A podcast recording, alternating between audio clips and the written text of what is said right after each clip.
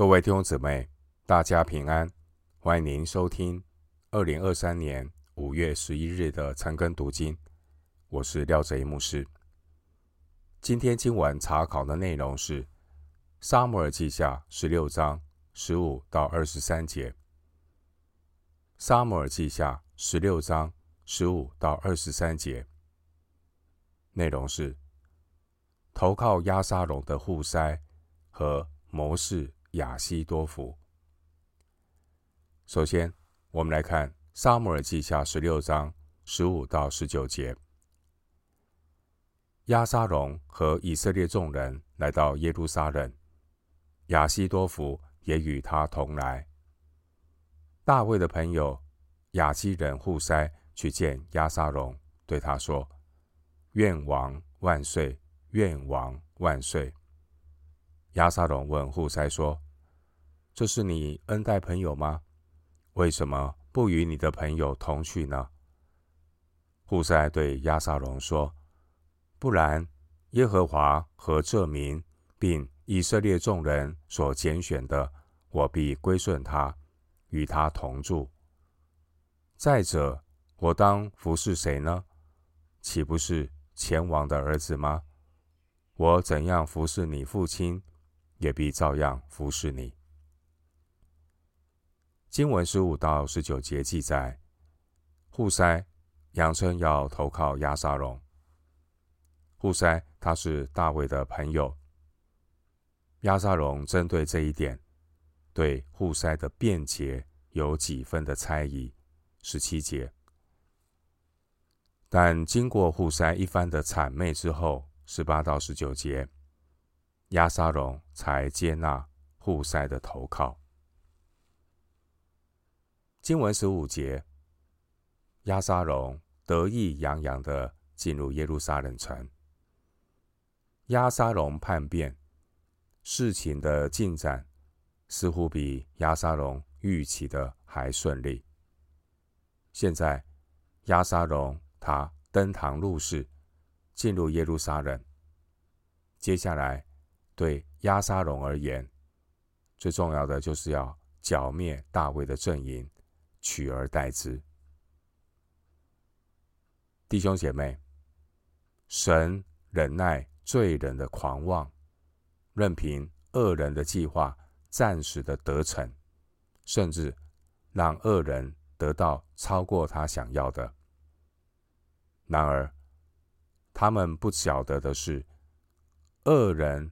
得逞的骄傲，就是他们走向灭亡的踏脚石，并且每一个人都要为着他今生没有悔改的罪恶，将来面对上帝公义的审判。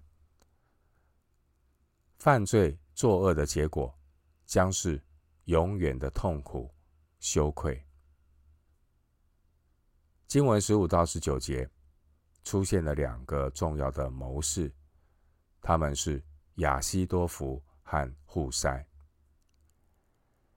亚西多弗跟随亚沙龙进了耶路撒冷城，而户筛则是去迎接亚沙龙。亚西多弗和户筛这两个人后来都成为亚沙龙身边非常重要的谋士。亚沙龙，他想要依赖谋士的计谋来把持江山。然而，人算不如神算，即便是谋士的计算，最后也都要失算。就如同箴言十九章二十一节所说的，箴言十九章二十一节经文说：“人心。”多有计谋，唯有耶和华的筹算才能立定。关于这两个谋士亚西多福和这位护塞，其中扬称要投靠押沙龙的护塞，他是大卫安插在押沙龙身边的内应。经文十六节。户筛扬称要投靠押沙龙，押沙龙原先还怀疑护塞的忠诚度，但亚沙龙这个人已经被自己的权力欲望冲昏了头，很快的就被户筛的一番花言巧语给说服了。户筛成功的骗过亚沙龙，准备要暗地协助大卫来破坏亚西多弗的诡计。经文十六节，户筛来拜见亚沙龙。户塞先恭喜亚沙龙得到王位。户塞的演技很传神，很快就取得亚沙龙的信任。弟兄姐妹，那些倚靠肉体夸口的人，是多么喜欢人给他吹捧。这样的人活在虚假的奉承中，自我感觉良好。弟兄姊妹，我们并非不晓得撒旦魔鬼的诡计。人如果活在罪中，没有悔改，也很容易在自我感觉良好中，一步一步的向着撒旦所设的网罗投怀送抱。经文十七节，亚沙龙对于大卫的朋友户筛的归降，一开始还觉得不可置信。经文十七节，亚沙龙还对户筛说：“为什么不与你的朋友同去呢？”经文十八节，经过户筛一番的奉承，骄傲的亚沙龙很快的就被说服了。这个押沙龙心里可能这样想：如果连大卫的好朋友都来归顺他了，现在还有哪个以色列人不会来顺从自己呢？押沙龙他心中骄傲，这也让押沙龙成为欺骗押沙龙最大的骗子，就是他自己。押沙龙的骄傲。和押沙龙后来的失败，让我想起厄巴迪亚书三到四节的经文。厄巴迪亚书三到四节经文说：“住在山穴中、居所在高处的啊，你因狂傲自欺，心里说：谁能将我拉下地去呢？”你虽如大鹰高飞，在新树之间搭窝，我必从那里拉下你来。这是耶和华说的。弟兄姐妹，神阻挡骄傲的人，赐福给谦卑的人。回到今天的经文，《撒母耳记下》十六章二十到二十三节。亚沙龙对亚西多弗说：“你们出个主意，我们怎样行才好？”亚西多弗对亚沙龙说：“你父所留下看守宫殿的妃嫔，你可以与他们亲近。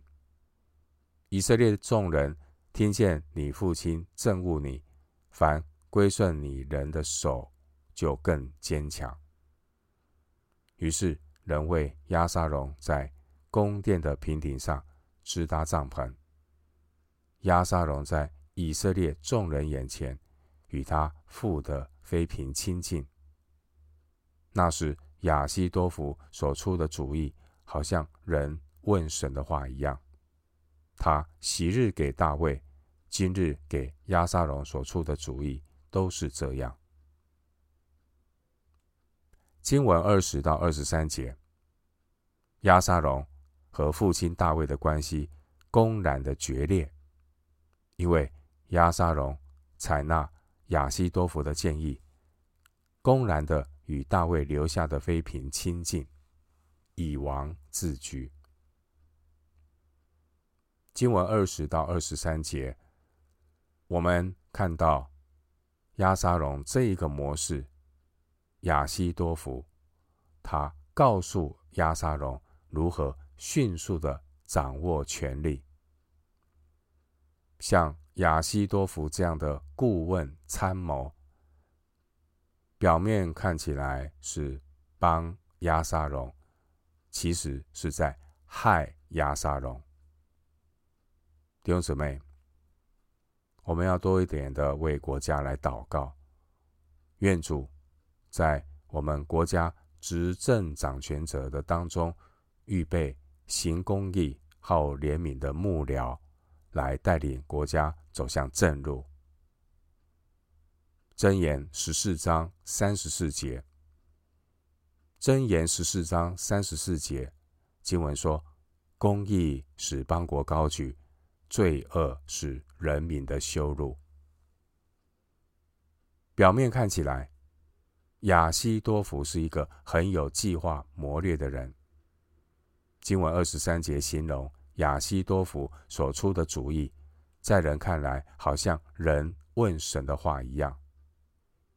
亚西多福他计谋多端，难怪大卫或是押沙龙。对亚西多福非常的重视。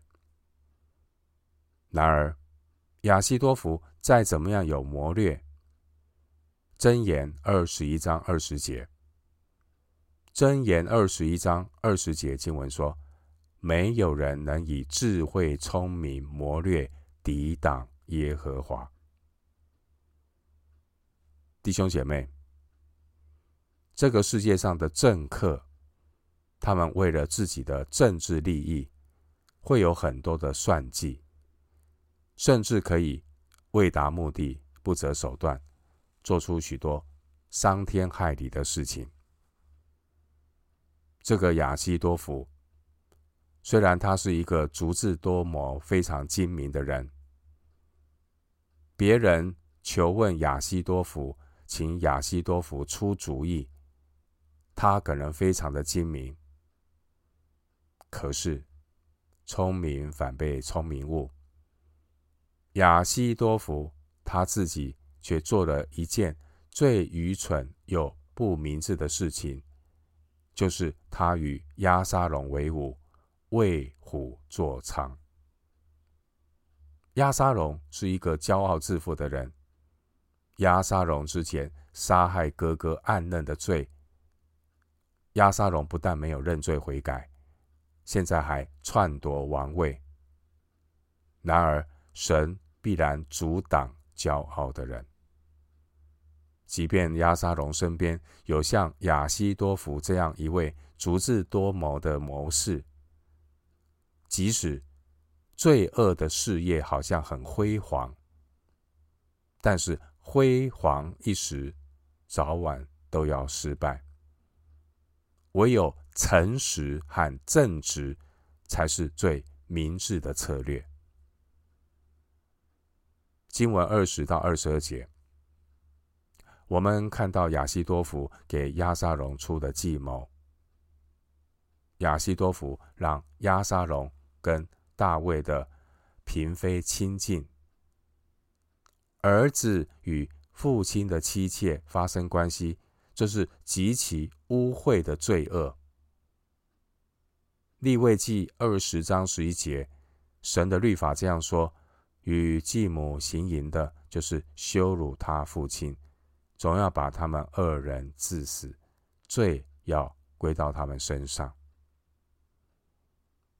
新约的使徒保罗提到类似这样的罪恶时说：这是在外邦人中都不曾听闻的。哥林多前书五章一节，当年流便曾经因为这样的罪行而丧失了长子的名分，但是现在亚西多弗却让亚沙龙公然的做出如此罪恶的事情。亚西多弗给亚沙龙出的这个主意，目的是要稳固亚沙龙的权力。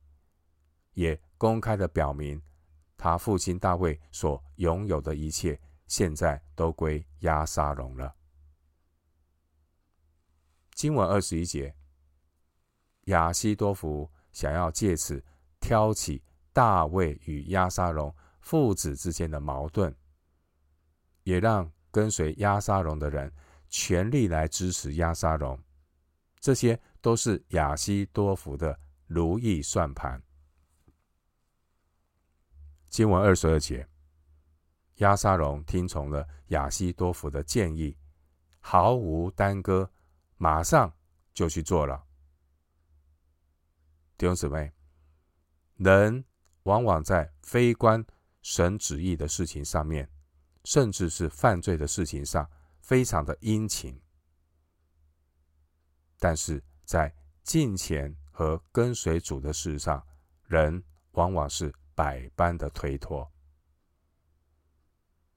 亚沙龙他杀死自己的哥哥，亚沙龙连亲生父亲的王位他都敢篡夺，那还有什么罪恶是押沙龙他做不出来的呢？亚西多弗建议押沙龙与大卫的。妃嫔亲近，让以色列人听见。结果，押沙龙不只是让以色列人听见，还要让他们看见。经文二十二节，押沙龙恬不知耻的在宫殿的房顶上搭起了帐篷。经文说，押沙龙在以色列众人眼前。公然的与他父的妃嫔亲近，押沙龙的罪恶昭彰，就如同所多玛人一般。押沙龙所行的事，也应验神曾经借着先知拿单的预言。撒母耳记下十二章十一到十二节。撒母耳记下十二章十一到十二节。经文说：“耶和华如此说，我必从你家中兴起祸患攻击你，我必在你眼前把你的妃嫔赐给别人，他在日光之下就与他们同寝。你在暗中行这事，我却要在以色列众人面前日光之下报应你。”之前大卫他曾经犯罪，他玷污了拔士巴以后，神就借着拿单的口告诉大卫，大卫自己的妃嫔将来要被人公然的玷污，而现在完全的应验。押沙龙叛乱的事件，一方面这是神给大卫的管教，然而押沙龙。他也必自作自受，承担犯罪的后果。因为耶和华的眼目鉴察人心，耶和华是公义的神。最后，牧师一段经文作为我们今天查经的结论：诗篇五十一篇十四到十九节。诗篇五十一篇。十四到十九节，神啊，你是拯救我的神，求你救我脱离流人血的罪，我的舌头就要高声歌唱你的公义。主啊，求你使我嘴唇张开，我的口便传扬赞美你的话。你本不喜爱祭物，若喜爱，我就献上。凡祭。你也不喜悦，神所要的祭就是忧伤的灵。